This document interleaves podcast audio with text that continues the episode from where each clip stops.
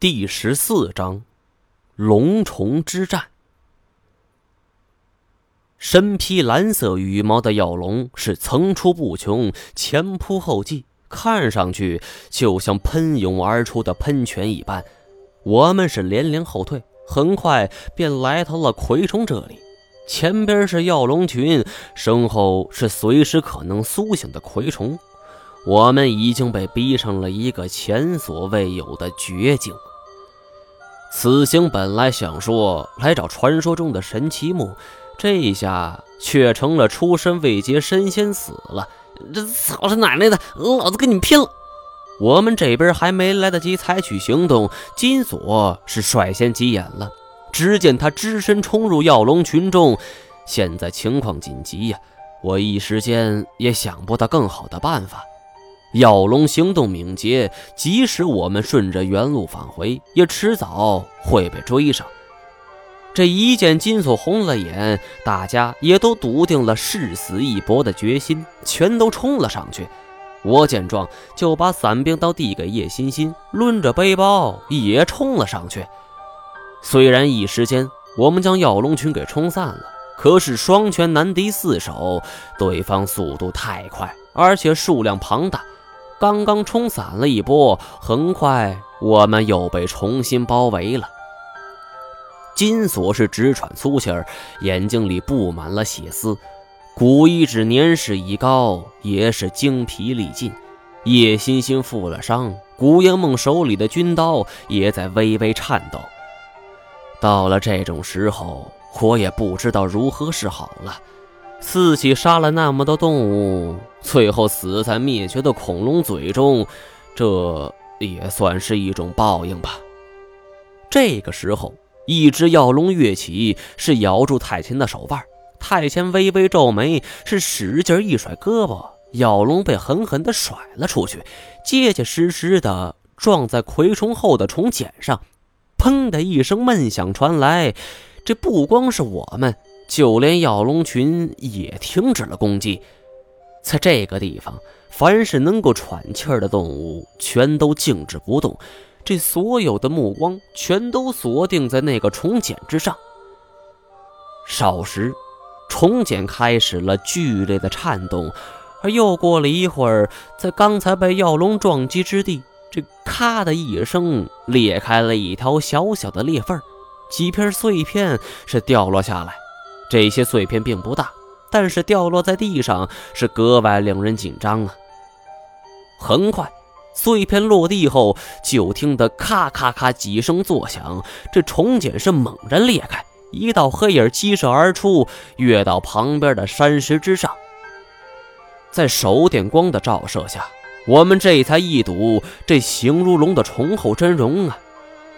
只见它是体长英寸，鳞毛遍布，两只眼睛泛着绿光，仿佛是两只电灯泡。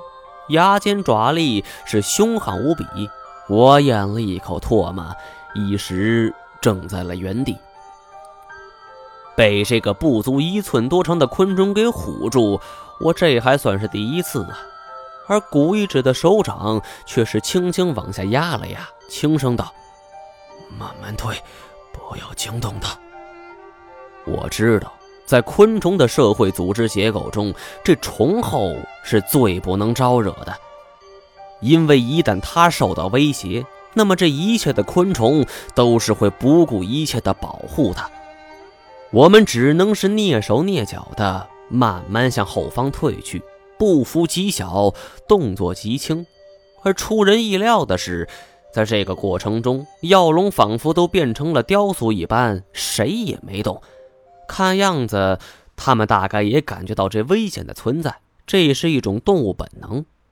然而，药龙长期霸占此地，蛔虫后是历经长期的休眠，这药龙首领似乎存心要与对方是一决高下。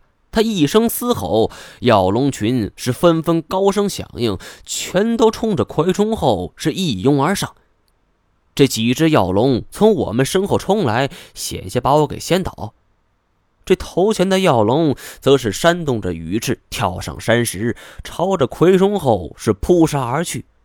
葵虫后则是因为体型庞大，仅仅有两只爪子，行动不便。但是他也十分清楚这眼前的局势。只见这只葵虫后颀长的身子是高高隆起，浑身颤抖。喂，这这玩意儿不是中风了吧？金锁压低声音问道。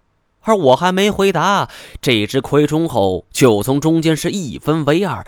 那种感觉就像是被人用刀劈开，而紧接着，从这裂开的缝隙中是涌出了无数的蛔虫幼崽。这些幼虫呈半透明色，是刚刚一面世，它们便朝着冲杀而来的药龙是掩杀过去。双方在高处开展了猛烈的厮杀。别看这些幼虫体型较小，而它们则是恰恰利用了这种优势，是迎头绞杀在一起。幼虫顺着药龙的身躯向上方爬去，直接就想冲进这药龙的嘴里。而这幼虫钻进药龙嘴中后，药龙是痛苦的嘶鸣，仰头栽倒，摔倒在地。但是不一会儿，它又颤颤悠悠地站了起来，这两只长长的爪子是不停地向嘴里抠着，似乎想要把这幼虫从嘴里给掏出来。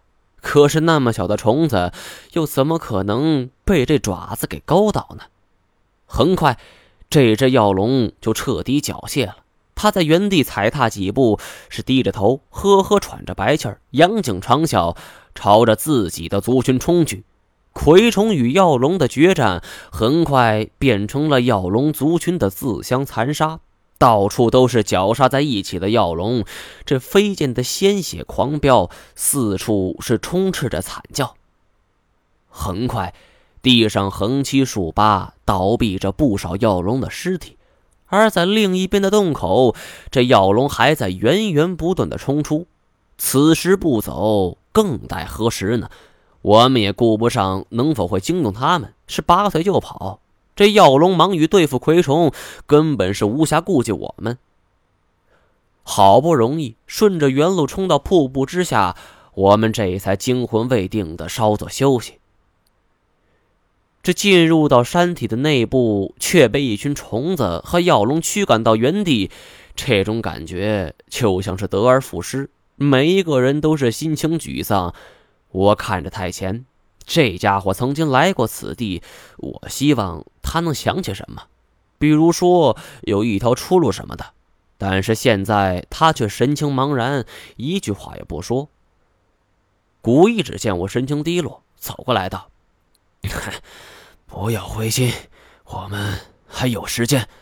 就是这毛爷，依我看，这药龙可不是蛔虫的对手，咱们在这守上一会儿，药龙非死不可。”这剩下那些蛔虫嘛，也不难对付。呃，咱们上次遇到蛔虫，呃，不也死里逃生了吗？金锁的话是不无道理，但是药龙的数量实在太多，这双方就算是厮杀三天三夜，这些药龙也未必能够死绝呀。难道这几只虫子就能够搞定吗？而且我们要在这儿等上多久呢？一天、三天、五天？还是一个星期呢，这显然不是办法。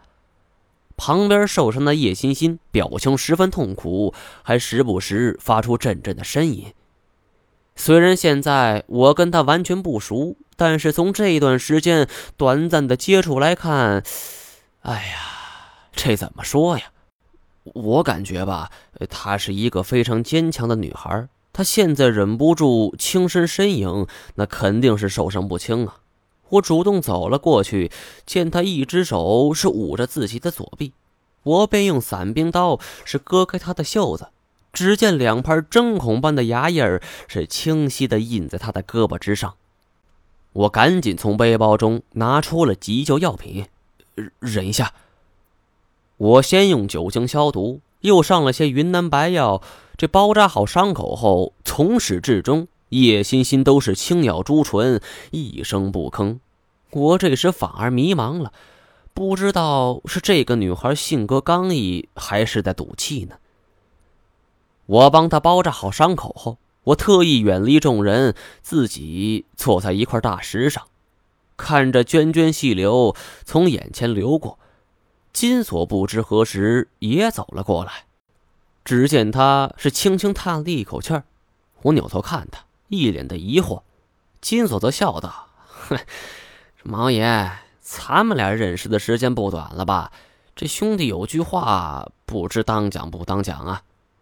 我知道他要说什么，于是便说：“金锁，你不是外人，今儿我也跟你说句心里话吧。”我回头看了看叶欣欣和古月梦两个人，唉，我现在没心思想这些，何况我也不知道该怎么选。我现在就一个多月寿命了，这人呢，临死之前什么都看开了，何必还想那些呢？这这烦心事少一些就少一些吧。金锁点了点头，大概是不想看到我这种悲观的情绪。他拍了拍我后背。这咋了？这不是我认识的毛爷呀！啊再者说了，咱俩都一样，这死有什么可怕的？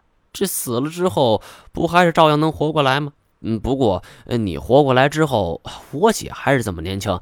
呃，至于古爷梦嘛，可能就老喽。金锁的语气虽然带着三分调侃，却也是一个问题。我问他有没有办法能够破解这种类似于诅咒的办法。金锁则是瞪大眼睛：“不是吧，毛爷，这长生不老，这多少人渴望不来呢？你咋不想要呢？”我是盯着溪水苦笑道：“哼，死去活来太难受了。”顿了顿，金锁呀，如果给你一次机会，你还会像眼前这么过吗？金锁愣了一下，他从没想过这个问题。只好是挠了挠头，嗯，说不好，说不好。呃，这这关键是，这问题我也想过呀。你想想，毛爷，呃，咱干的买卖虽然见不得光，这好歹不吃穿不愁吧？这您老要买房买车也没压力。这再者说了，自从我入这门后，就没想过干别的。一是不会，二来这买卖来钱快呀。金所说的是实情啊。这种黑色收入确实是见效最快的买卖。这一笔买卖是几百万上千万，除非是马云、王健林那种大老板，这一般生意根本比不了。毛爷，你别转移话题。兄弟明白你现在难处，呃，他我姐这边对你余情未了，你却不认他，要让你强来，这以你性格肯定不愿意。而古烟梦这边呢？他谨慎的回头看了看古一指，这他爷爷这可不是善茬。我是扭头看他，冷笑道：“不是你什么时候这么八卦了？”我站了起来：“咱们还是赶紧想办法找路吧，要不然真就困死了。”我们这边正聊着，只见太前却是打出了一名照明弹，因为这手电照射距离有限，我们这才看清楚这里的全貌。可是，除了满目的山石，并没有其他地方。看来，除了这条路，也没别的办法了。目前，我们只有两个选择：原路返回，这顺着瀑布向上爬。但是这样的话，难度太大，尤其是古一指年事已高，这叶欣欣还负了伤。要么就沿着刚才的路再走一次，从药龙与葵虫之间寻找生机。但是这么做危险系数太高了，不管哪一种选择，这似乎都是一种极端危险的做法。思来想去，这都像是让我做一道选择题呀，而选择题的答案只有一个，挑个死法而已。自己冒险这么多年，这种困境是前所未有的，而正在发愁之际。耳畔突然传来了一记清晰的哭喊，这哇哇哇声音是稚嫩清脆，竟然是婴儿的啼哭声。本集播讲完毕，下集精彩继续。